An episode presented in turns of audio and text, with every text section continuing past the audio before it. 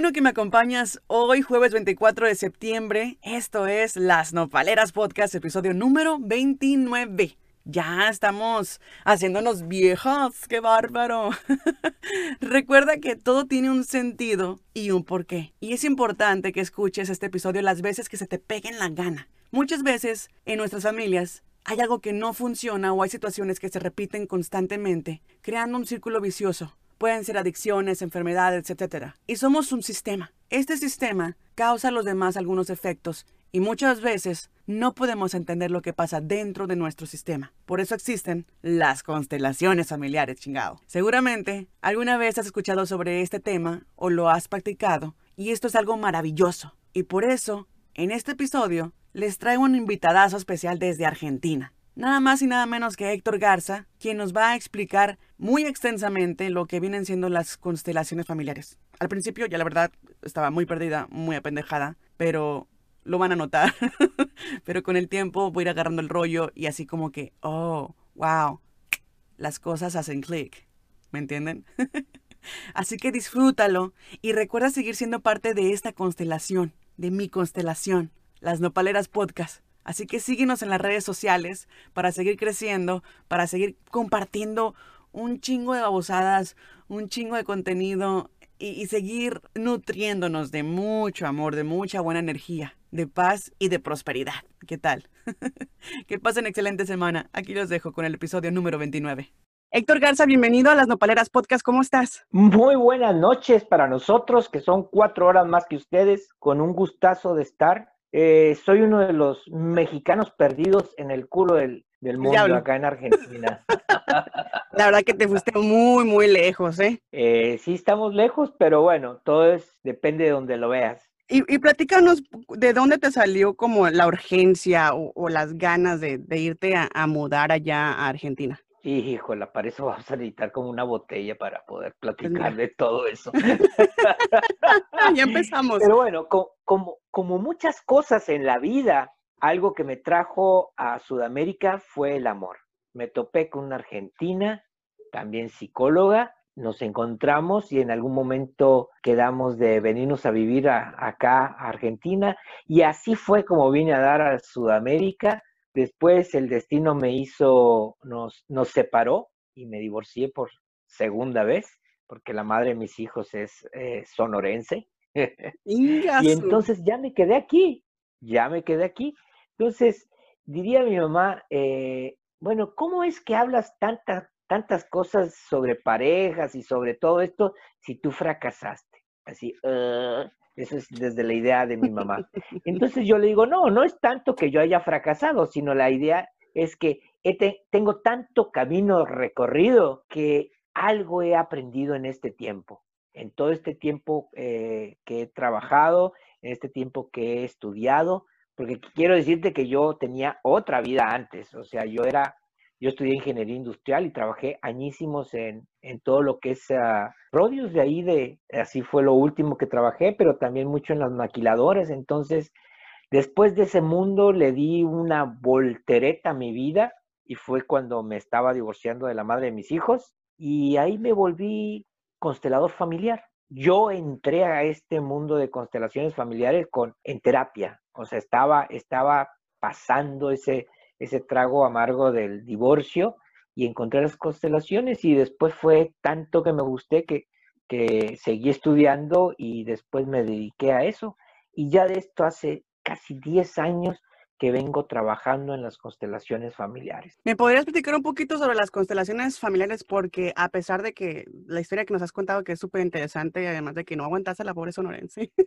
vamos a ir hablando y vamos a ir deshojando eh, qué son las constelaciones. Más que yo darte una, una de, eh, como declaración de qué es lo que son o para qué sirven, vamos a ir viendo poco a poco qué es, para qué sirven y por qué es esto de que son tan eficaces. Para empezar, tiene que ver con la herencia, tiene que ver con todo lo que nos ha pasado a nosotros aún antes de que naciéramos. Tenemos la idea de que nacemos como un libro en blanco y resulta que no somos un libro en blanco.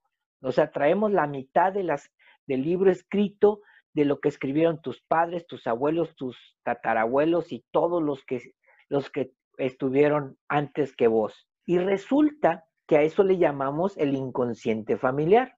Arriba de ese inconsciente familiar también hay un inconsciente de, del mundo, donde todos, o sea, todos estamos conectados unos con otros. No tenemos la conciencia, pero por ejemplo, vamos a ir viendo ahorita en este momento cómo tú y yo, nada más por estar conectados aquí, ya mi nombre, Héctor García, ya, ya, tienes una imagen mía y es más, ya puedes tener hasta más sensaciones de lo que soy yo y yo voy a tener sensaciones de lo, de lo que vos sos. Pero sensaciones o es como, o, o, o más bien una perspectiva. Nosotros somos capaces de sentir lo que sienten las otras personas, no más que no tenemos la conciencia. En un taller de constelaciones lo que hacemos es, vamos a ir viendo o lo que se estudia es el sistema eh, familiar. En lugar de decir, haz de cuenta, qué es lo que pasa con, contigo y que te esté pasando ahorita, lo que nosotros vemos es un sistema más amplio. Es qué es lo que pasó para que a vos te esté pasando lo que te está pasando en este momento. Nada de lo que te esté pasando es de gratis, nada. O sea, tú escogiste a tu marido por, por eh, digamos, por... Ah, por, herencia. Uno piensa, eh, por ejemplo, muchos dicen el libre albedrío. Bueno, el libre albedrío yo lo pongo mucho en, tela de juicio porque nosotros hay algo que le llamamos las implicaciones. Las implicaciones es todo lo que en este momento vos estás conectado con todas las historias de tu grupo. Y a esto se le llama implicaciones. Entonces, tu marido, por ejemplo, lo escogiste debido a muchas de las historias que tienen que ver con, tu mujer, con tus mujeres, con tu madre, tu abuela, tu bisabuela y todas tus, tus ancestras. Entonces, ellas, tú en este inconsciente familiar, hay una situación de, que se sabe qué es lo que tienen que buscar en los hombres, también tú tienes una, un registro de qué es y cómo tienes que llevar tu matrimonio, cómo tienes que educar a tus hijos. Y la conciencia es lo que ha establecido tu grupo a través de los años. Tu conciencia es diferente a mi conciencia. ¿Por qué? Pues porque lo que mi gente piensa sobre cualquier tema es diferente que tu gente y tiene que ver con toda la historia que tiene que ver con ustedes. Por ejemplo, ustedes son, tú eres eh, de ascendencia mexicana, estaba, me estabas diciendo. Sí, sí. ¿Quiénes fueron los que llegaron a Estados Unidos? Mi madre. Tu madre. ¿Y tu madre se casó con? Nadie, soltera. Ok. ¿Tú conociste a tu papá? Lo conocí, de hecho, ya que, que lo conocí cuando falleció mi, mi abuelo, que él, que él fue mi figura paterna. Y la razón por la que yo lo conocí fue porque mi mamá me contactó con mi abuelo paterno. Entonces, uh, conozco a toda la familia del lado de mi, de, de mi papá biológico, menos a él. O sea, ya tengo años conociendo a la familia, menos a él. Lo conozco por foto, pero así personalmente, que digas tú una llamada o algo, o, vernos en persona, no para nada. Entonces, esas historias tienen mucho que ver en, en, en, en el peso de lo que son las historias tuyas y, por ejemplo, esa, ese destino de tu madre fue creado de alguna forma por cosas que pasaron en, en, en, en su grupo y, quedan como un sello con, para ti. Entonces, eh, nosotros venimos a esta vida como que a, a, descifrar los enigmas que le pasaron a la familia de nosotros. Tu gran enigma va a ser el, el trabajar con tu padre. Eso es lo que, o, el, o, o, o, qué pasa con las mujeres con la relación a, los hombres. Eso es lo que más, lo que más uh, tal vez tendrías que trabajar en esto algo bien importante que en alguno de tus podcasts estaba escuchando y que decíamos, que decían por ahí que eh, hay veces que con un amigo hay que, basta para como sacar adelante toda la frustración y todas las cosas que tienen. Y no es cierto. Necesitamos, o sea, no hay mucha conciencia de hacer terapia. Aquí quiero que te que platicarte un poquito aquí en Argentina y lo que es Argentina y España son uno de los países donde más psicólogos, terapeutas y psiquiatras hay por, por cabeza de gente que... aquí habemos un montón. Eh, Rosarios y Buenos Aires son de las ciudades donde más terapeutas y más psicólogos hay. ¿Y la gente acude? ¿La gente acude así como si fuera una cita del doctor? La gente sabe y tiene claro que a través de su vida en algún momento va a entrar a hacer terapia. Así como, como vamos a y hacemos, eh, no sé, que vas a hacer deportes, la gente la tiene bien clara que en algún momento tiene que ir y tomar terapia. ¿Por qué? Porque las cosas que ves ahí no las puedes ver así al chile pelón, así como, como decimos allá. Allá en, México estamos así como que eh, muy acostumbrados a decir, no, las cosas van a pasar. O es más, todavía tantito peor, estamos acostumbrados a que cualquier cosa que tenga que ver con emociones, la relacionamos con el sacerdote y vamos con el cura, con una de las Como si nos fuera a resolver todos los problemas nomás con una Ave María. No, no, y sobre todo que él tiene bastantes problemas sin resolver como para andar resolviendo otros problemas. Entonces, esa es la cuestión. Otro que yo, para no entrar mucho en la cuestión de, de, religión, es porque en algún momento se sentía que, que, todo lo que tenía que ver con emociones y la relación de padre, y eso tenía que ver con la religión. Y no mm. es así. O sea, aquí vamos a hablar de contexto psicológico y de la psiquis y de las personas. No es, no es nada que ver con, con, con lo religioso que, que te digo, tenemos como costumbre de, sentir que, que, todo lo que tiene que ver con eso tiene que ver con la religión. Y no es así. O sea, tiene que ver con el hombre y, la, y, y lo grande de ti está dentro de ti. Si vos no podés llegar a tu interior y saber qué es lo que te está pasando, llevas una vida como cuando el, auto lo llevas en, en, directa, en, automático. en automático. Y ahí todas las implicaciones se te van dando. Yo, volviendo a tu, a tu marido, tú lo escogiste desde un montón de cosas. Es más, eh, hay hasta teorías que, que hay que escogemos a nuestras, a, nuestras parejas también debido a, a, la cuestión biológica. O sea, tu biología tiene que ser compatible con la de él, porque si no, hay infecciones por todos lados y, no se dan. Entonces, tus microbios tienen que ser compatibles con los de él, si no, no se da. ¿Entendés? Desde muchísimos ángulos tiene que ver la relación con esto. Algo bien importante es que la, situación de, de nosotros vivir el día a día la gran mayoría de las respuestas las hacemos inconscientemente. Es mentira que todo lo hacemos pensando. La mente se equivoca, la mente no ve claro. No sé si has estado en alguna de esos jueguitos mentales que te, que te ponen cosas y, hacen que tu mente no vea la realidad. Bueno, nos pasa continuamente. Cuando tú viste a tu marido, la primera cosa que te llamó de él no fue él, fueron un montón de cosas que viste en él. Y te puedo asegurar que un tiempo después, cuando viene la segunda, o sea, como le llamamos nosotros el amor a segunda vista, ahí dijiste, ah, cabrón, eh, esto es un chorro de cosas que no le había visto, ¿verdad? ¿Y dónde quedó? ¿Dónde quedó? ¿Cómo se llama tu pedorro, sí, y entonces, no es que el, que, que, que, que el Ranger este haya cambiado. O sea, las personas no cambian. Lo que pasa en el enamoramiento es que nosotros somos los que vemos espejismos. El otro no te miente, el otro no esconde. Simplemente nosotros no lo vemos hasta un, un lugar después donde se despliega todo. ¿Qué pasa? Las relaciones son, son de muchos niveles. Cuando nos, nos encontramos, sobre todo con la pareja, no te estás encontrando nomás con el, con el pelado ese. O sea, eh, prácticamente te estás enamorando de, de, de, tu proyección, de tu reflejo, de, lo que tú quieres ver en esa persona, ¿no? Y además nunca va solo, porque es como el, yo le digo que es como el happy meal. O sea, si tú llegas a la ventanilla y le dices, oye, ¿me das el, el, el muñequito? Nada, te tienes que morfar a toda la, toda la caja feliz, ¿verdad? Claro. Entonces, con el marido es igual y con la pareja es igual. Cada vez que tenemos relaciones, nos estamos implicando con esa persona y con todas las demás. Con su madre, con su tío, con su todo. O sea, entramos en, en, una... Eh, la forma de, de, hacer vínculo con las personas es mediante la, las relaciones sexuales.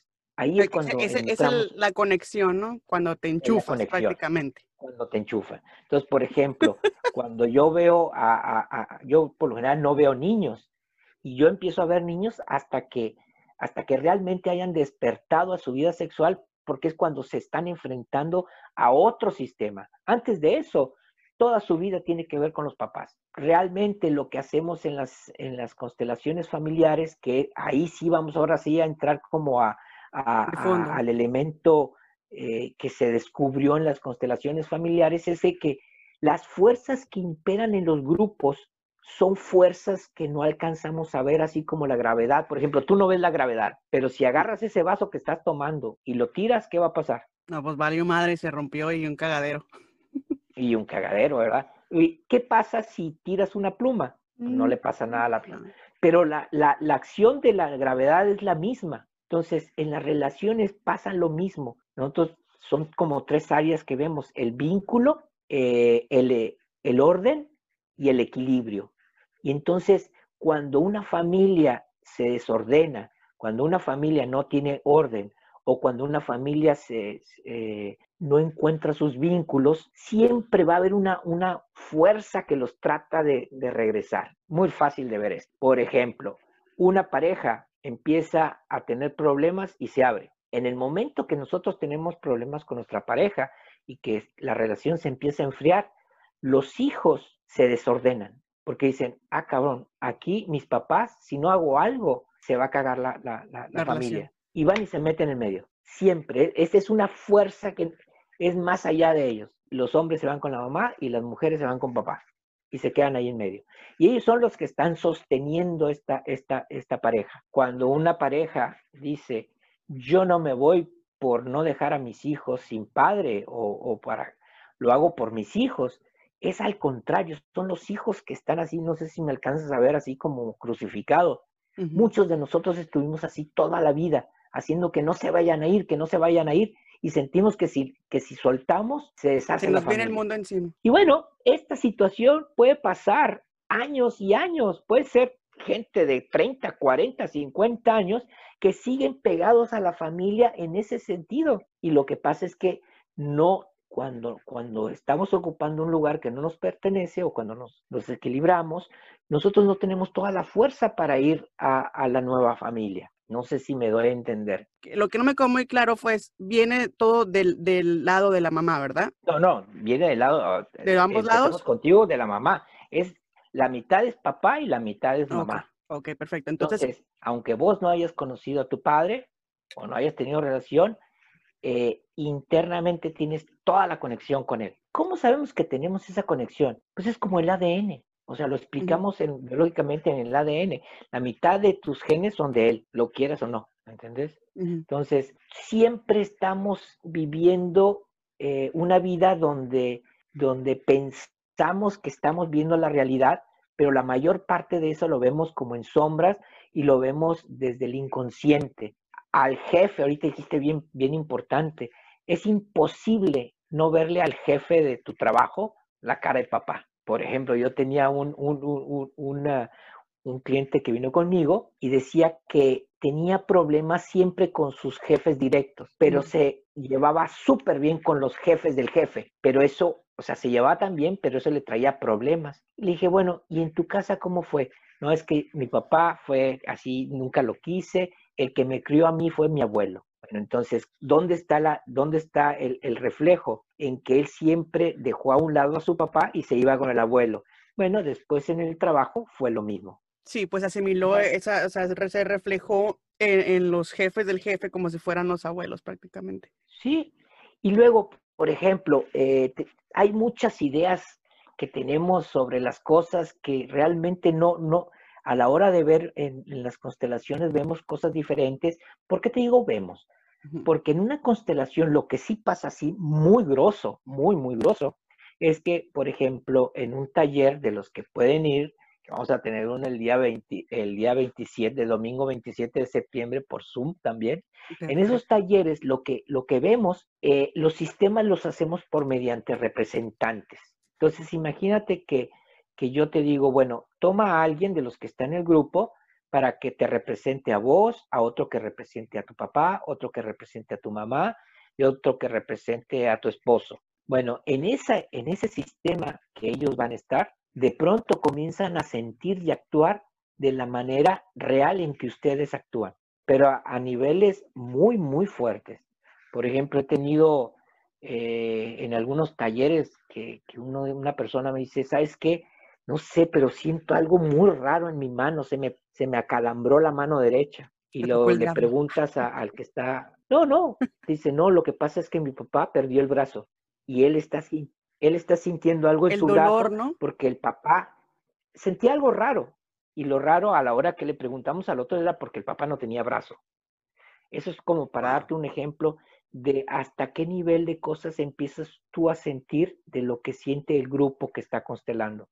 Entonces, eh, dentro de esta formación que hacemos no es un teatro, no es, no es que la gente eh, quiera hacer un teatro de, una representación de, si ni siquiera te conocen, ¿cómo van a saber qué hacer? Lo que pasa es que les llega información, ahorita vemos cómo es que les llega esta información, y a través de ellos van, van sintiendo y van haciendo el, el, el cómo reacciona el grupo en, en, la realidad. O sea, que ellos influyen mucho en, en, en, las actitudes, en las acciones de los que están alrededor de uno. O sea, uno puede influir más bien.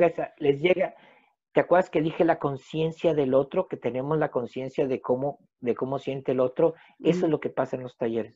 Hay algo que se llama campo mórfico, tiene que ver más con la, eh, con la física cuántica, pero es, nosotros podemos llegar a sentir eso y lo que estamos juntos se despliega lo que en realidad ese grupo hace. Entonces, por ejemplo, vamos a hacer otro ejemplo. ¿Qué es lo que por lo general piensa la gente, por ejemplo, de los celos? O de, o de la, y a mí uno de los que más risa me da es hablar sobre la infidelidad. Siempre la infidelidad es así como un tabú y resulta que, que somos re infieles siempre para todos lados. Uno es infiel a veces hasta con la comida. Lo primero que aprendemos en este mundo es hacer triángulos, hacer tercias. Cuando tú naciste, o bueno, cuando, eh, cuando nació tu hijo, inmediatamente se hizo una tercia. Vos, tu hijo y tu papá. Y tu, y tu hijo desde que, desde que llegó a esta vida está compitiendo con su papá por esa mujer, por vos. Entonces aprendemos a hacer triángulos. Siempre, siempre, o sea, desde el primer momento. ¿Te acuerdas que yo te hablé de, del orden? Y te hablé del vínculo. Entonces, ¿qué pasa cuando, cuando por ejemplo, ahora estoy hablando de, la infidelidad? ¿Qué pasa cuando empieza a haber fisuras en una, en una, en una pareja? El sistema, entran los hijos para que no se vayan y hace todo, o sea, es, una fuerza como la gravedad, o sea, así como se cae la, eh, tu vaso y se quiebra, el sistema sabe que si, si no hace algo, es, esa pareja se quiebra. Entonces va a ser hasta lo imposible, pero nunca mide sus fuerzas. Entonces, por ejemplo, algo que nunca nos gusta admitir de la infidelidad es que la única forma que llegue alguien a la vida de tu pareja o tuya es porque hay, hay un quiebre en la pareja. Cuando la pareja está bien, nunca va a haber una infidelidad, nunca va a haber una, una eh, eh, ¿cómo se llama? Una, un, un, tercero. No lo hay. Las, los ah, amantes son sistémicos y vienen a ayudar a la pareja. ¿Pero en qué forma? O sea, ¿te vienen a ayudar a ti emocionalmente o te vienen a ayudar a que tú sanes lo que está pasando? Te vienen a mostrar algo que te tengan que mostrar. Por ejemplo, yo he encontrado que hay como cuatro cosas que te vienen a encontrar la, la, la, la amante. A veces la amante, vamos a empezar por, por la más clásica, es la, la amante llega para que la pareja se despegue. Es, este el vínculo es tan fuerte y no se puede despegar que yo te necesito hacer una cosa jodida para que nos despeguemos. Entonces, muchas veces llega el amante y con el amante se, se truena la pareja. Esa es una de las formas que puede llegar. La segunda que yo he visto es, tú y yo estamos queriéndonos salir o tú estás muy distraída con tu familia, con tu negocio, con tus cosas, con tus hijos, no me pones atención y de pronto llega un amante y tú volteas en chinga y volteas y ves y empiezas a notar a tu esposo. Entonces, créelo o no, el amante sirve para que tú voltees. Esa es la segunda cosa por la que puede servir el amante.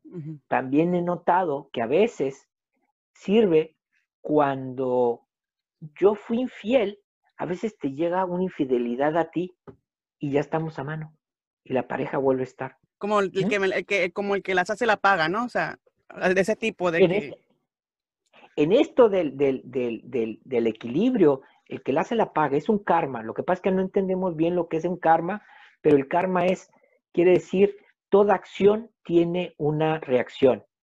Entonces, eh, el que yo, el que yo le haga algo a mi, a mi pareja va a implicar que mi pareja se tiene que vengar de mí. Ujú. Nosotros lo que hacemos es decirle, bueno, véngate, pero amorosamente. Pero siempre te- se tiene que compensar. Muchas veces, también otra de las cosas para la que sirve la, la pareja, y esta es las más, sobre todo en, en- en países tan, tan religiosos como México y, y los muy, y en el sur de, de- de Estados Unidos, que la pareja no se quiere, eh, no se puede eh, disolver, no se quiere disolver y se va a quedar a sufrir todo. Entonces hay un pacto interno entre, los, entre la pareja, no es verbal, es inconsciente, y uno de ellos le da permiso de que vaya y haga lo que con uno no, no puede hacer. ¿Qué pasa a veces? Una mujer puede estar mucho en, en cuestiones religiosas, el sexo no, no, no es, es pecado, eh, no tiene una apertura o tuvo mucho dolor, sus mujeres han sido muy maltratadas por los hombres y no puede ver a su esposo, pero no se quiere separar. Entonces el sistema para que no se, para que no se, no se deshaga esa pareja, trae a una tercera y viven felices los tres. No, no, eh, eso de feliz, sea, no, vive- no viven felices. No, o sea, viven felices los tres, pero porque la, la, la vieja o el viejo no se ha enterado de que el marido anda por allá o por acá. ¿Cuántas? O sea, yo te puedo asegurar que conoces a más de una, que, que todo mundo sabe que su esposo es de lo más infiel. Ella sabe, pero se hace taruga. O la esposa. Ajá. ¿Por qué lo hace? Porque lo importante es que siga el grupo. ¿Te acuerdas en las historias de los reyes? Pues los reyes traían, o sea, se tenían que casar y los casaban, pero la cuestión sexual era por otro lado. Y eran todos felices. Era punto y aparte. Entonces, es mentira tampoco que, que, que, que, el amor sea para siempre o el amor sea con una sola persona. Es, y en una constelación ves, como dirían los mexicanos, la neta. Si yo te pongo, por ejemplo, a esa persona que pensaste que, tiene, que sabes que el esposo tiene un amante, es más, es tan fuerte las constelaciones que tú pones a la pareja ahí y de pronto el, el, el que representa, por ejemplo, el, eh, la mujer es la, la, la, que tiene su amante, ¿no? Entonces empiezas a ver o a sentir y te, o te dice la persona, me siento mal, o sea, ando intranquilo. La puedes voltear a ver a ella, no, no la puedo voltear a ver. Y ella empieza a estar intranquila y, y a voltear hacia un lado. No hay nadie. Entonces le traes a alguien, le dices, esta es, esta es la amante. Y ni siquiera le dices, esta es, ¿cómo te sentiste? Ah, ahora me siento bien. Y, y le preguntas al cornudo, ¿y tú cómo te sentiste? ¿A toda madre? ¿A toda madre? Los cuernos se sienten bien.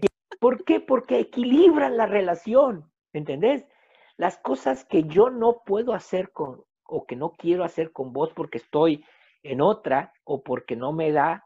Hay, hay mucha gente que, que la cuestión sexual no le da, o sea, que no, por O mil sea, puede, cosas. puede llegar a que ame tanto a esa persona, tanto, tanto, o sea, que lo da todo por esa persona, pero en la cuestión sexual es like como que, pum, o sea, Sí, O, o tienes esas parejas que ya tienen 30 años de casados, no, se quieren mucho y sí dicen y hacen, o sea, tienen sexo como una vez al año. al año, y duermen en cuartos separados. Y sí, entonces, y ahí todavía le piden al otro que sea fiel. Es imposible, No, ahí está cabrón. ¿entiendes? Entonces, el mismo sistema va a traerte a una, a una, ¿cómo se llama? A un amante ahí. Y van a vivir todos. Obviamente que en la vida real, en la vida real, o sea, las personas que tú ves, eh, eh, el cornudo va a estar súper enojado y se la van a llevar enojado. Pero ese es, por eso te decía, lo real nunca existe. En una constelación ves lo que es profundamente. Pero que uno que toca ese- ese, e- ese tema porque yo tengo un, un gran ejemplo. Y de este ejemplo, yo creo que viene muchas veces, muchas veces viene la aceptación de tanto el amor, ¿no? Me refiero a que yo conocí a una pareja que eh, la señora pues tenía pues una vida muy alegre, su esposo también era médico y pues eran eh, muy felices los dos, ¿no? Resulta que la señora pues no era tan tan, tan, tan santita que digamos y pues tenía cosa seria. Entonces la señora tenía un amante. Al momento de que, y duró mucho tiempo con Ajá, sí, sí, ella, ella encantada, ella encantadísima. Entonces, haz de cuenta que eh, tuvo mucho tiempo ah, con ellos y al momento de que ella la diagnostican con una enfermedad terminal, suena como película, ¿eh? Ah, la, diagnostican con esta enfermedad terminal, entonces lo que hace es reunir al, amante y al esposo y los esposos llegan como que a hacer un acuerdo y se hacen a cargo de la señora. Hasta, y por años, por años, hasta que la señora pues prácticamente pues falleció, el, el amante por otro lado y el esposo pues ya se consiguió otra y así, ¿sí me entiendes? Bueno, ahorita acabas de, tocar algo, eh, tocaste la enfermedad. Las enfermedades, desde la nueva visión que tenemos de la enfermedad, es que somos cuerpo, somos alma y somos psiquis. No está uno por un lado y otro por otro, los tres son juntos. No puedes sanar una cosa sin sanar, sin sanar la otra. Entonces, ahora desde la medicina moderna también hay algo que se llama eh, las neuroemociones, la medicina de las neuroemociones. Y esto quiere decir que todas nuestras emociones nos causan, son las causantes de nuestras enfermedades. Todas las enfermedades que hay tienen o voltean a ver algo que no estás viendo en el sistema, en tu familia. Por ejemplo, uno de los, una de las eh, cosas que más mujeres mueren en el mundo y más en Latinoamérica, cáncer de seno. El cáncer en el seno depende cuál y todo esto, pero así en muy general, el cáncer de seno tiene que ver con una vida jodida en tu casa, tanto en la de origen como en la como en, en tu casa de, con tu marido. Alguien que se queda por los hijos, que se queda aguantando y que lo vive en sufrimiento, le va a dar cáncer de mama. Por ejemplo, a mí llega alguien y me dice, a ver, quiero constelar que me encontraron unos nódulos en el, en el, en el seno.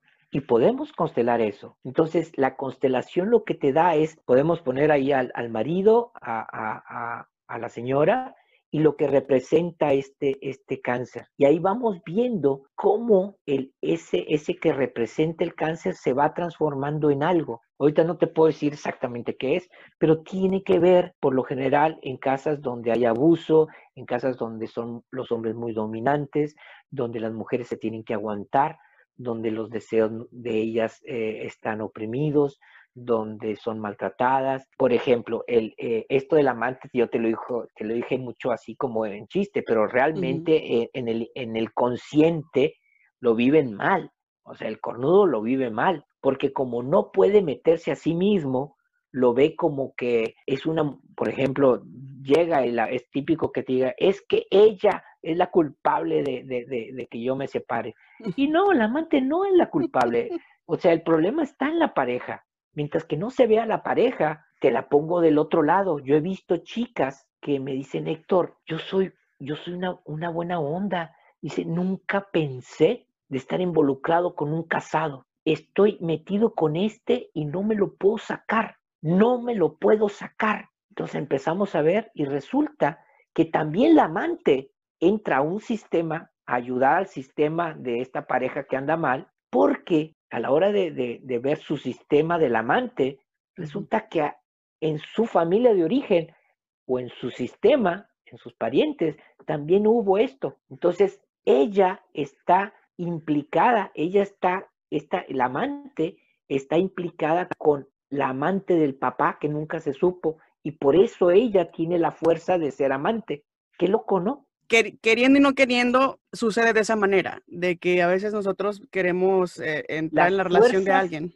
Las fuerzas que vienen de, este sistema son fuerzas que no puede, o sea, son tan fuertes que no te puedes negar a ellas y son tan sutiles que no las notas. ¿Y qué pasa al momento de que tú rechazas esa orden?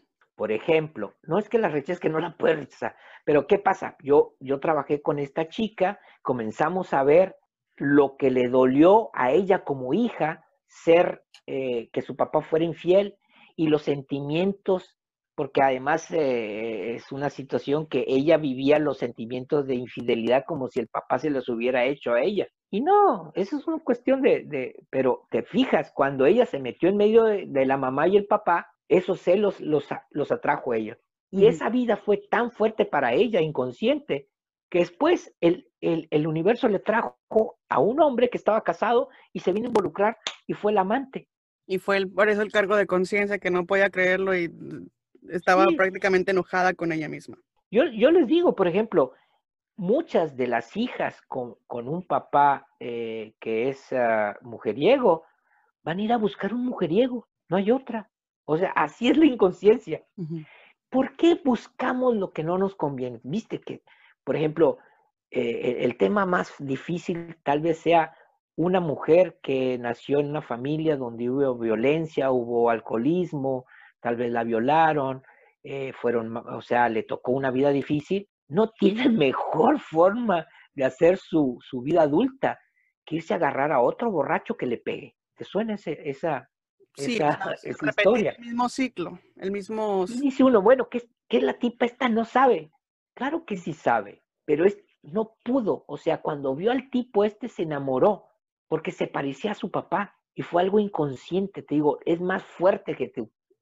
¿Y cómo es el y cuál es el verdadero trabajo de las constelaciones para poder sanar, para poder dejar que eh, eh, eh, esto fluya de una manera? Las constelaciones lo que hacen es mostrarte cómo está tu, tu sistema.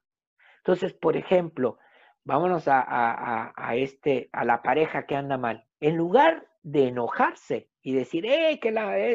van a trabajar en una constelación, van a trabajar juntos y ahí empiezan a ver primeramente por qué, eh, o sea, primeramente qué pasó con la pareja y a resolver eso. Y cuando resuelven eso, puede ser que se queden juntos o se separen, no lo sé. No hay, no, no hay, o sea, cada pareja sabrá lo que hacer el trabajo, es, el trabajo está en que te mostramos lo que está pasando con las constelaciones familiares y entonces es ahí donde tú entras a poder, a poder controlar y, hacer los cambios necesarios para que tu vida mejore. O sea, darte cuenta de que dónde la estás cagando, dónde está, dónde está el problema, porque, cuál es la raíz de ese problema, por qué eres así de esa forma. Entonces ya está en ti prácticamente trabajar en, Pero además, más allá de un psicólogo, por lo general te platica esto y te lo digo y pues es como si yo te platico esto, pero no te creas que va a pasar así rápido. Es como si a ti te digo para qué sirve el peptobismol y, y, nomás de decirte cómo funciona el peptobismol te vas a, Sí, te va a quitar el chorro. No te lo quita. Te necesitas tomar el peptobismol. Claro, Así es como cuando, cuando dicen, no, que mira, yo lo platico con mis amigos o me voy a hacer ejercicio y luego se me pasa. No, es como si, o sea, no se pasan las cosas. Yo lo que les digo es, si una pareja se viera a los ojos, yo este es un ejercicio que hago, se ven a los ojos y muchas veces la mujer le puede decir al hombre eh, o el hombre le dice, ¿te gustaría que nuestra hija se casara con alguien igual a mí. Y ahí en ese instante tú vas a ver la respuesta de esa persona. Así el, el inconsciente sale. Entonces, cuando no arreglamos algo, los hijos van a venir. O sea, es, eso sí es algo que lo que una generación no arregla, la otra le va a tocar lo mismo. Y el universo te lo trae. No te lo trae por mala onda o porque te quiera joder. No, te lo trae porque es como la misión. Es lo que te decía yo, el acertijo que vienes a, a, a descubrir de tu vida. A final de cuentas, lo que nos hace felices en esta vida no es el dinero ni hacer esto. Lo que más contento nos pone el corazón es que nuestros vínculos estén bien hechos. Yo, por ejemplo, después de trabajar tanto y después de tanto dolor que me causó, eh, con la madre de mis hijos, ahora es una relación otra. De hecho, somos dos diferentes personas, no somos aquellos que nos casamos hace hace 30 años. Lograste establecer una relación de amigos. somos los papás de los hijos y la relación es otra. O sea, no, tampoco somos amigos porque no salimos. Además, ella está allá y yo estoy acá. Pero me refiero a que pasa el tiempo y vuelve eh, a encontrar otro, otro camino y cada quien se ve liberado y a encontrar su propio destino. Entonces, no necesariamente te tienes que quedar a, a sufrir toda la vida. Yo no te podría decir si es bueno o malo quedarse o no quedarse. Cada persona pero lo que sí sé es que si te quedas, tiene que ser para ser feliz. Y si vos no puedes ser feliz en tu matrimonio, en lo que tú estás haciendo, tus hijos van a ir a, repetir tu historia de una forma u otra. Así que para en todos los casos. Yo, Sí, para de sufrir y es mentira que uno sea, eh, yo me reía un poco, no sé si hay tiempo y eh, de, hecho yo traía idea de hablar sobre tu podcast que hablaste sobre el aborto. Sí, sí, sí, tú dale. En esto de, de las familias, lo que pasa en las familias nunca es ni bueno ni malo, es subsiste, o sea, es sobrevivir.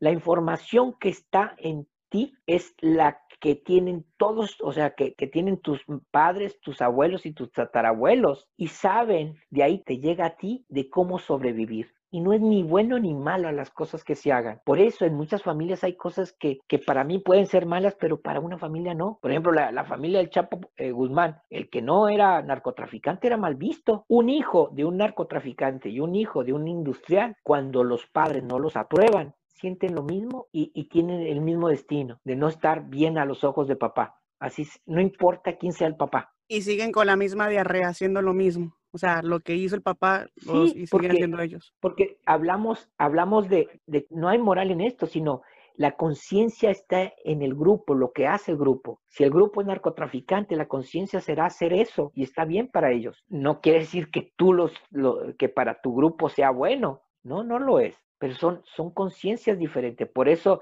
a mí cuando me dicen, ¿y pueden dormir? Sí, sí pueden dormir, porque es otra conciencia. Y la conciencia no se va como, como global o por... No, la conciencia es del grupo, de tu familia, es lo que están acostumbrados a hacer. Fue bien interesante escuchar ese podcast porque en esa broma que le hiciste a tu mamá, ¿quién crees que respondió? El subconsciente. Las abuelas, fueron las abuelas del inconsciente. Fueron las abuelas y le dieron a tu mamá la respuesta que, te, que tú tenías que seguir.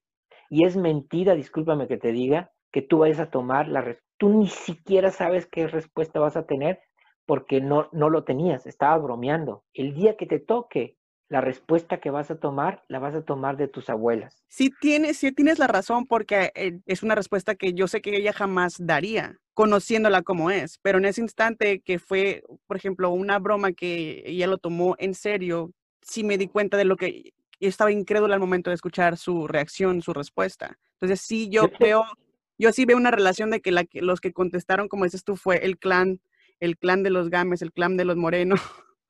Sí, y por ejemplo, te puedo decir que seguramente en tu sistema debe haber hijos no nacidos. El dolor, por ejemplo, tenemos mucha situación con, los abortos, pero el, el dolor de un padre es perder a su hijo. Y no, tener importa cómo. O sea, no, importa cómo. o sea, el, si lo tuviste que hacer por tus manos o se murió naturalmente, el dolor no viene por, por cómo, cómo fue, sino por, por el dolor de haberlo perdido. El dolor que hay después, que se llama culpa, es cuando tú tienes que entrar y hacer algo en ese destino. Nosotros no somos dueños de la vida y la muerte, es mentira que nosotros seamos y tengamos la, llave de la vida y la muerte. Los hijos vienen cuando tienen que llegar y los hijos mueren cuando se tienen que morir. Así sea un feto por muerte natural o así sea un aborto. Alguien mayor a nosotros así lo quiso. ¿Qué pasa? Que en una situación tan fuerte cuando estamos topándonos con la vida y la muerte, solamente la persona que está ahí sabe. Y depende qué es lo que haya, cómo son las generaciones. Yo te puedo decir, casi por lo sistémico, que en tu familia hay, hay no nacidos. Y de alguna manera, si vos no has tenido pérdidas, es porque esto ha venido sanándose en las mujeres de tu sistema. Y gracias a eso, a ti no te pasó. Porque un aborto o una pérdida siempre, nunca viene solo. Si, si a alguien se da, es porque anteriormente hubo. Y hubo uno, dos o más generaciones. Entonces, por ejemplo, ¿qué pasaría si cierras los ojos ahorita, respira hondo? ¿Qué sentirías si le dices a tu mamá, poniendo en eso, dice, Gracias, mamá. Gracias, mamá. Porque no tuve que pasar por ese dolor. Porque no tuve que pasar por ese dolor. Pero honro y respeto. Pero honro y respeto. A los que no nacieron. A los que no nacieron. De nuestra familia. De nuestra familia. ¿Qué sentiste? Una paz, una tranquilidad. Esas son las constelaciones familiares. Yo te podía haber estado platicando y te vengo platicando hace más de una hora de, de qué son y cómo son los movimientos, pero esto es cuando podemos entrar en resonancia con nuestro grupo y esta vivencia que tú tuviste en este momento que te está, que te está eh, sobrepasando en, tus emociones, es algo cambió en ti. Y eso que cambió en ti va a hacer que tampoco tus hijos tengan que tener hijos muertos. Wow, qué chingón. Neta que sí, sí, sí se siente la verdad como eh, otra energía, otro, es una paz interior, es prácticamente como cortar con un sentimiento, con un lazo que venía ya prácticamente de generaciones. Y, qué bonito que a través de este tipo de terapias de constelaciones familiares pueda uno constelar ya sean dificultades en la familia, el desarrollo personal, traumas con los hijos, problemas de fertilidad, enfermedades, enfermedades eh, problemas de trabajo. o sea, estamos siempre ante un gran número de cosas que no vemos y que somos parte de, todo esto. Entonces, a veces eh, no entendemos cómo funcionan. A nosotros estamos capacitados y es lo que nos entrenan toda esta vida a, entender esta cuestión sistémica y cuántica de cómo, de cómo se va a mover, de qué son las cosas que, de cómo se comportan los, los, los sistemas y que una y otra vez se van a repetir. Entonces solamente al conectarse puedes llegar a resolver todo este tipo de asuntos y qué bonito que la verdad que el enfoque sea en sanarte. El aproximamiento es yo trabajo en mí y eso es lo que me importa porque yo no puedo salvar a nadie, pero sabiéndome que yo estoy bien, y que yo hago mi trabajo. Algo que yo les digo mucho también, viste que todo el mundo dice, ay, yo me vengo a sacar una mochila. Y yo le digo, mm. no, no existen las mochilas. Al revés, yo lo que te enseño es que todo lo que viene de tu familia es, es un sastre a la medida a la medida tuya. Nosotros en, Decirle a Papá tenemos el primer capítulo, por eso empezamos, se llamaba Una familia normal. En las familias normales pasa de todo. En la familia normal de nosotros, eh, uno vive en Estados Unidos, la mamá vive en Arizona, eh, mi hijo vive en, en, Nogal, Sonora, el otro vive en Buenos Aires y yo acá, y seguimos siendo familia. O sea, la distancia no, es una excusa. No, o sea, somos familia en, en, la fuerza, pero con un, o sea, cada quien en, lo suyo. Y eso no quita que sea mejor que una familia que ha estado toda la vida juntos. Es más, yo le digo, bromeamos y le decimos, bueno, ¿y cómo le hará la gente para no ser normales con nosotros y vivir juntos toda la vida? no sé cómo le hagan. Porque la normalidad es mía y no es que yo esté loco o esté mal, es lo que me pasó y además no lo puedo cambiar, entonces más me vale que sea muy feliz así como soy. Claro, porque obviamente, o sea, tú vas a vivir contigo toda la vida, o sea, no, sí, tú vas a compartir. tenemos, lo único que tenemos con nosotros somos nosotros. Entonces, si, si uno no se alcanza a, a, a tomar en esas dimensiones, y a tomar a tu familia como es y, como fue y, tomar la fuerza de tu historia. Porque una, cuando, cuando no, no acabamos nosotros de, tomar nuestra historia, estamos enojados. Y cuando estamos enojados, vamos para abajo. Y cuando estamos para abajo, nos, se nos va la fuerza. Nos desenfocamos. cuando, cuando hacemos de que vemos la realidad, la tomamos como es y decimos, tomo lo que sea, o sea, si ya no es posible tomar otra cosa, gracias por la vida que me diste. Claro. Entonces, de ahí, de ahí parte mucho. Y, te digo, así está la, la, vida llena de cuestiones. Y no se diga en lo sexual. En lo sexual, que también tienes otros podcasts de eso, está lleno de cosas. Bastante. Por ejemplo, los traumas de las personas que, se les dificulta, ya, sea una eyaculación o se les dificulta un, eh, un clímax o algo. O sea, tiene, yo creo que mucho que ver por los tabús de nuestras familias mexicanas, ¿no? Por ejemplo, de que, ay, que tienes que ser recatada y, y que el, eh, típico, ¿no? Que el sexo es solamente para crear hijos y etcétera, etcétera. Los budistas tienen, dicen que el instante está lleno, son 10.000 cosas que pasan en el instante. O sea, tenemos 10.000 cosas que pasan. Cuando estamos en ese instante de, de, de la sexualidad, estamos con tu pareja en ese instante, con tu pasado, con el pasado de él, con el pasado de su familia y de mi familia y con lo que estamos esperando en el futuro, en ese instante. Dime tú si no te vas a eyacular rápido. No, pues no. ¿Me entendés?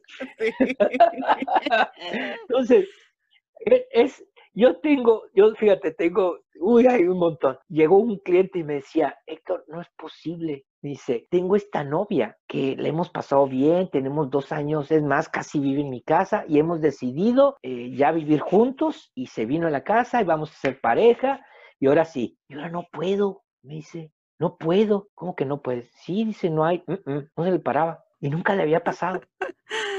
Entonces, abrimos la constelación y, eh, y ¿sabes qué fue saliendo? La promesa. Tuvimos que trabajar que él había prometido a su, a su primera esposa, la madre de sus hijos, que hasta la muerte la iba a dejar.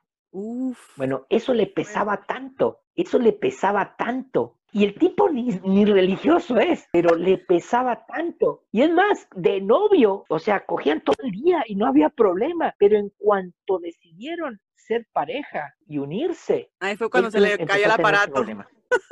Se le cayó el aparato. Entonces decía, ¿qué onda? Es que sí la quiero, güey, pero no hay. Bueno, abrimos la constelación y vimos. Entonces trabajamos eso de, de, de, de no, ¿sabes qué? Con la otra pareja decir, lo siento, pero no te puedo cumplir la palabra que te dije. Lo siento. Me arrepiento de habértelo prometido. Y me imagino que te haber dado un testimonio después, ¿no? De, que, oh, sí, me funcionó y ahora... Sí, después, sí, sí, les fue re bien. Pero así pasa. O sea, eh, ¿qué otra? Otra muy buena. A los 50 años llego a Monterrey a presentarle a mi segunda esposa, o sea, nos íbamos a casar. Iba ella con su hija y llegaba, y yo de 50 años y mi mamá no nos dejó dormir en su casa.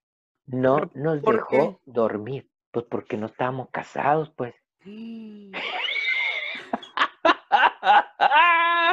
Andate, cabrón, y tómate esa novela.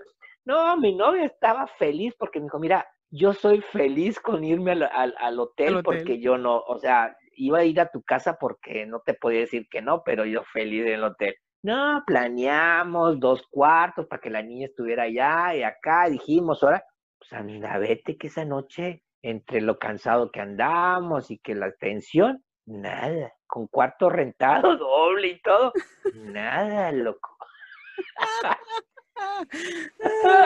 No, o sea que tu mamá te influyó. porque la mamá no, no, no había habilitado. Y yo soy de 50 años y estoy, o sea, son cosas que, tienes que trabajar y, todo ese tipo de cosas pesan. La eyaculación prematura es una, una mamá castrante, por eso eyaculan rápido. Es una mamá que chinga quedito. Eh, es, un, es un hombre que está atado. Viste que, dije que los hijos se van en medio. Es un hombre que se quedó atrapado en medio de entre el papá y la mamá y se quedó pegado con la mamá. Y la mamá muy, muy castrante. Esa es la eyaculación Precoz. Eh, precoz. Pues qué feo caso a todos los que están escuchando el podcast, por favor, vayan conecto para que les arregle ese, tipo, porque pues imagínense no poder terminar el trabajo. Hay muchas mujeres que pueden tener una, o sea, sienten que pueden tener una sexualidad abierta y todo, y a la mera hora ya están ahí, a la hora de la penetración llega un quiebre y sienten, o sea, si esto pasa mucho, por ejemplo, con, con ramas de mujeres que han sido maltratadas. Si el hombre eh, a la hora del acto tiene una situación, digamos, de posesión o de una fuerza eh, fuerte, inmediatamente la va a quebrar a ella. Porque cuando están ahí, los dos, no están solos ellos dos, están, va a estar eh, lo que representa, o sea, puede ser... No me digas que todo el árbol genealógico. Casi, casi.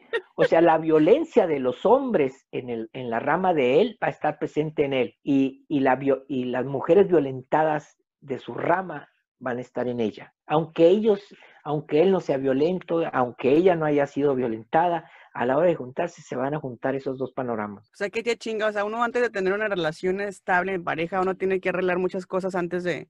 no sé si antes o después, pero si tú no le estás pasando bien, hay que ver. Hay que cambiar eh, el chip. También, les, ya que estamos ahí en los chivos, les, recomiendo mucho el podcast que tenemos que se llama El Puente Emocional. Y ahí tocamos temas muy serios, ¿no? Eso sí, ahí sí somos muy serios. Pero, por ejemplo, tenemos uno, tenemos uno de que lo llamamos las, las parejas sin hijos. Entonces, ¿por qué las parejas no tienen hijos?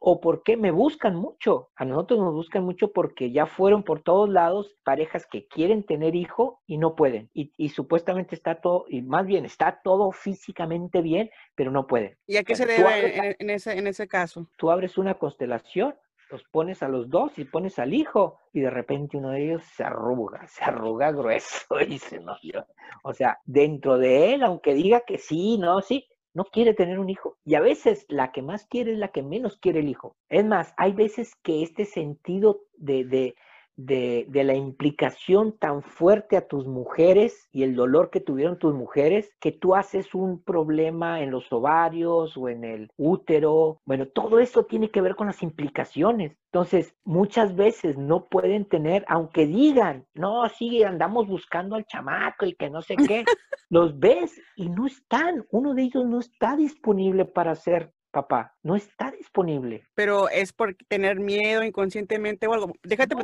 Es la historia, es la historia que hay. También muchas veces los hijos no llegan porque saben que no hay pareja. Muchos de los abortos que hay y de las pérdidas es porque los hijos saben que no hay y dan su vida por eso. Y por eso el destino tan, tan crítico de... Si a mí me dicen, tú estás a favor o en contra del aborto, yo no estoy ni a favor ni en contra. Lo que sí sé es que es un dolor que nada más la mamá sabe y el papá. Por ejemplo, ahorita me vino otro, otro ejemplo, que a veces decimos, no, los hombres no se dan cuenta. Me llegó un tipo que me decía, ¿sabes qué? Yo no, eh, llegó a, a, constelar su trabajo. Decía, yo tengo planes y hago los, los, los, los proyectos y ya, ya, ya, ya va, y el negociazo y sí, y todo, y, y pum, se cae. Y esa es la historia de mi vida, Héctor. Dice, tres, cuatro veces que he tenido inversiones, inversionistas, muy bueno, y cuando estamos en lo mejor se cae. le digo, es como si cuando iba a nacer se muere, ¿sí? Y de repente se acuerda el tipo que cuando tenía 16 años habían su novia abortó a un, a un, hijo. Qué zarra. Entonces, no es cierto que no sintamos, siempre vamos a sentir, pero tampoco es cierto que lo podamos salvar a esa criatura porque es un destino. La única cosa que va a salvar o que va a hacer cambiar, porque no es salvar, la única cosa que va a cambiar el destino de alguien es la conciencia. Son como este tipo de, de, o sea, una mujer que ve todo el dolor y que ve todo esto, va a cambiar su, su, su, su conciencia y le van a llegar tipos diferentes y no se va a quedar embarazada y no va a tener que abortar. Pero si no entra esta conciencia, obviamente que va a buscar un tipo malo y, le va a hacer un chamaco y el chamaco se va a morir. No había forma de hacerlo diferente, aunque se oiga mal. Entonces eso fue lo que le afectó en todos sus proyectos, prácticamente era como atraer, como manifestarlo, atraer lo, que, lo que quedó atrás en el pasado. pero, dice, pero para mí no fue nada, es más, o sea, ni me, dice, ahorita. Uno piensa, él piensa que no fue para, que no fue nada, pero en sí se le quedó ahí grabado. ¿Por qué es tan, tan grave para, para el sistema? Para que exista vida, se necesita más que un, un espermatozoide y un óvulo. Se necesita un destino y se necesita toda una fuerza para una fuerza creadora que hace que crea la vida. No es nomás un esperma que llega y se mete. Hay una energía tremenda. Entonces, cuando esa, cuando esa concepción se, se acaba o se interrumpe, ya sea por natural o queda un registro de tanta fuerza que hubo ahí y esa queda por... Y además de todo, lo único que hay que hacer es reconocerlos, porque lo que hacemos es que luego nos vamos por el lado de o de olvidar y de que no pasó, o la culpa, y lo único es, se agradece eso que pasó. Entonces yo le digo a, las personas, bueno, tienes ahora de aquí en adelante, di que tengo dos hijos más uno que no nació. Y pum, se acabó el problema. Se acabaron las implicaciones. Lo pongo en mi corazón, ya está. Ahorita tú en este momento, ese ejercicio que hicimos, vos pusiste en tu corazón a todos los que no nacieron en tu, en tu sistema. Y viste lo bonito que se siente. Sí. Si yo tengo por ejemplo, si yo tengo un historial donde las mujeres se han quedado solas, tengo que ir a constelar porque lo más probable es que yo me quede sola. O sea que porque mi mamá se quedó sola, yo corro el riesgo de quedarme sola. No sé si el riesgo, pero lo tienes que trabajar. Pues mire, yo la verdad he tratado de trabajar muchas cosas en lo personal. He tratado de no hacer lo mismo que, que mis ancestros han hecho. Y como te comentaba anteriormente, una de esas cosas fue prácticamente cortar con la diarrea de que el primero que naciera era Simón Junior, Simón Néstor, Simón primero, Simón segundo. No, no, no, no, no. Yo, yo tuve un acuerdo con mi, con mi abuelo, con mi padre, y le dije, ¿sabe qué, papá? Mi hijo ya no se va a llamar Simón, ya no le voy a seguir la herencia, le voy a cambiar el nombre y le voy a poner así. Entonces mi abuelito pues me dijo, sí, sí, no hay pedo. O sea, aceptó, fue como una resolución el, que ya cambiar algo porque obviamente ya, muchos años con generaciones de Simón. Sí, yo, imagínate, mi, abuelo Héctor, primogénito. Mi papá primogénito, Héctor Horacio. Yo primogénito, Héctor Adrián. Y mi hijo primogénito, Héctor Daniel. Ingaso. A mi hijo le digo Daniel. A mi hijo le digo Daniel.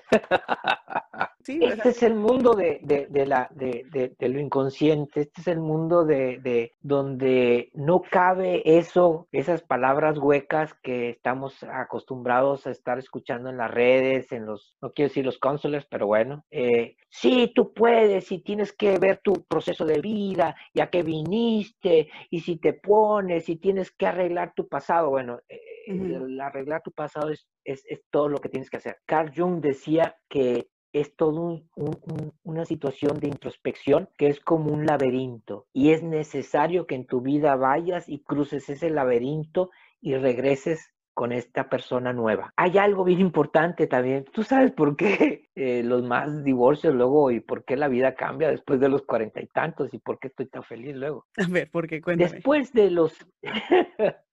Para empezar, eh, antes no vivíamos tantos años, y menos los hombres. No, antes a los 30 ya era uno un viejazo. Sí, y ahorita mira, ya a los 58 años, soy modelo 62 y modelazo, sigo Así no le duele nada. Y entonces, después de los cuarenta y tantos, 45, viene algo que le llaman la crisis de la, de la mediana edad. Yo la había escuchado, pero a mí me dio, pero contuvo. Esta crisis de la mediana edad, Carl Jung la detecta o la dice y la propone como un una etapa nueva, o sea, es tan diferente como pasar de ser niño a ser joven. Entonces, todo lo que en la primera etapa no pudimos trabajar y no pudimos absorber y no, y no nos detuvimos a ver, sí o sí, después de los 45 viene una crisis donde tu misma, o sea, esta nueva etapa tuya te va a hacer sí o sí meterte hacia adentro. ¿Por qué todos los millonarios luego se vuelven filántropos y acá y empiezan? porque entraron a eso y empiezan a decirle, eh, a ver todo lo que a arrepentirse y a hacer la culpa y por eso y luego empiezan tan, o sea, pero la situación es no hacer, no llegar a esa. Y cuando y cuando no podemos ver, cuando no podemos ver todo lo que necesitamos o todo lo que hay dentro en este inconsciente, en esta sombra de nosotros, cuando no podemos entrar a verla, muchos de nosotros decimos, prefiero morir, prefiero y me hago una enfermedad y me muero de cáncer, me muero del corazón, me muero de cáncer de seno. Qué fuerte. Entonces, así de pesado está esto de, las constelaciones. Pues yo los hay invito que darle, hay que, darle, hay que darle duro a que, y a invitar a la gente a que te sigan el taller este próximo 27 de septiembre. Tienes unas referencias para que la gente de una vez ahorita mismo escuchándonos vaya te, te busque, que se pongan en contacto contigo y, trabajen, trabajen las constelaciones. Constelaciones familiares Héctor Garza. Ahí me pueden encontrar lo más fácil, constelaciones familiares Héctor Garza. Ahí van a encontrar, estoy en Rosario y estemos estos eh, talleres globales donde hemos tenido gente, la semana pasada, la semana pasada tuvimos un taller donde había gente de Australia, de México, la experiencia de ver que no importa qué tan separados estamos, cuando tú tienes la conciencia del otro, entras en esta resonancia. Estamos a 20, no sé, estamos lejísimos entre tú y yo, estamos, o sea, estamos lejos de amar. Machín y, no, y a mí me permitió trabajar contigo y pude entrar en tu sistema y hacer este movimiento. Sí, y la visión es otra y, y se siente luego, luego, porque uno anda por la vida prácticamente como si estuviera en automático y cargando mucha chingadera que no le, ni le corresponde y que eso está afectando prácticamente su vida diaria sus, y sus relaciones y, etcétera, etcétera, lo cual uno tiene que aprender eh, a trabajar en eso. Y, y, qué machín y qué chingón que Héctor Garza, que ahora está con nosotros aquí, nos vaya a dar la oportunidad a todos de, recibir resolución con, con el querer hacer un cambio en tu vida y, atraer otro tipo de gente a tu, alrededor. Prácticamente, como dice, las emociones se conectan. Soy otra, la verdad, este, Héctor. Es muy diferente eh, eh, eh, la Simone de hace meses, de antes de la pandemia, a la Simone actual, a la Simone de ahora. Y, creo que mucho, mucho eso se lo, debo a lo que hemos estado viviendo y lo que hemos estado platicando también. ¿Y sabes por qué fue? Porque mucha de la gente sí está diferente, porque no les quedó otra más que estar en silencio y estar, estar consigo mismos. Y el estar consigo mismo es lo que te hace saber. Es más, hay mucha gente que le cuesta tanto y le duele tanto su historia y le duele tanto su eh, y le tiene tanto miedo a entrar que mejor se hacen muy religiosos y se pasan toda, o sea, se pasan la humanidad y se van hasta hasta el infinito y más allá. La forma de conectar con lo divino es a través de uno y después lo infinito. Entonces, Sí. esas son las cosas, o sea, hay miles de cosas que se pueden trabajar, eh, estaremos en contacto. Muy seguramente, es más, ahorita se me ocurre, después te paso información, voy a hacer algún tallercito o algo el, viernes 25 para todos aquellos que quieran eh, estar más seguros y, esta- eh, y saber un poquito más. Para antes del, del- del taller, le damos una, una sesión de preguntas y respuestas ahí. Por ejemplo, el, el taller va a costar 30 dólares, que nuestro peso no vale nada y el dólar nos cuesta un chorro, entonces a usted le sale baratísimo. Baratísimo. Así es. La verdad que Sí. es, es, es muy poca la inversión que vas a hacer en ti mismo. O sea, ¿cuánto vales para tú poder hacer un Yo cambio? diría, tú le pones 30 pesos, 30 dólares a- a- a- a un domingo y puede hacer el gran cambio en tu vida para el resto de tu vida. Perfecto. Así que ya saben, tienen una cita el 27 de septiembre. Busquen a Constelaciones Familiares Héctor Garza. Los invito a que, a que canalicen, canalicen su, su interior, se conozcan y, y también a que, a que curen esos traumas. Igual, o sea, no todo mundo, no todo mundo tiene la culpa de ser así como es. Así de fácil. Y además puede ser que en una de esas hasta nos amiguemos de los cuernos y de los amantes. La vida sí vive mejor así. Vida hay una, Héctor, hay que vivirla, hay que gozarla, hay que, hay que sacarle el mayor provecho, la verdad. Eso es, yo creo que a mí me ha quedado bastante claro. Yo he estado así, así, así de la muerte y quiero que sepas que así le cambia a uno las, perspe- las perspectivas de, de ver las cosas y mucha gente no entiende, mucha gente no entiende el mensaje de que vive ahora, vive el presente, siéntelo. Y si algo está fallando ahí, no encuentras cómo Bueno. relacionar las cosas, es por eso que tú tienes que invertir con Héctor Garza. El, el estar, el estar viviendo tu vida en sufrimiento es el estarte muriendo cada ratito. Lentamente. Es todos los días te levantas a morirte un poquito más y después te enfermas un poquito más y después te mueres. Así Entonces, es. hay algo que podemos hacer desde el día de hoy y ser felices, ser felices. Mucha gente nos está escuchando, mucha gente por diferentes partes del mundo y lo más chingón es de que eh, no solamente este 27 de septiembre va a haber taller, sino que van a haber talleres más seguidos y tú también tienes la oportunidad de, de contactarte con Héctor Garza directamente y hacer tu, tu sesión ah, personal, privada. Y que nos sigan escuchando ahí por Spotify en El Puente Emocional. Ahí también tenemos tocado muchos temas donde pueden empezar a, a- a escuchar. Y la idea de nosotros es no nomás hablar bonito, sino eh, caminar contigo y con todos a, través de este camino que tengan de sanación, que además es hacia un mundo mejor. Lo que uno sana, eh, lo sana con su grupo, es bien importante. Lo que tú sanas, por ejemplo, este movimiento que hicimos contigo, es un movimiento que tú haces con el resto de tus mujeres y con el resto de mujeres que vienen después de ti, tu hija y tus nietas y tus bisnietas, Así así, de grueso. Bueno, pues muchísimas gracias. eh, es, fue un honor tenerte aquí como invitado especial, Héctor Garza. Eh, fue un gustazo el que te comunicaras, fue un gustazo el saber que estás trabajando e- en, estos talleres y que tienes tu podcast y además apoyas la carrera de tu hijo, de, de Daniel, para que, que sigan también sus referencias. Próximamente lo tendremos aquí junto con Héctor Garza y visiten el, el espacio de, de Decirle a tu papá en Spotify. Así es. Bueno, un saludo a Arizona, que es, ahí viví por uh, seis años en Nogales, Arizona. Entonces, tengo un pedacito de corazón ahí en Arizona también. Pues bienvenido a la, a la familia Las Nopaleras Podcast. Aquí tienes tu casa. Cuando gustes visitarnos aquí en, en Arizona, yo contenta de que vengas y nos prepares unos choritacos. Y no podría irme sin decir, you gotta take it away.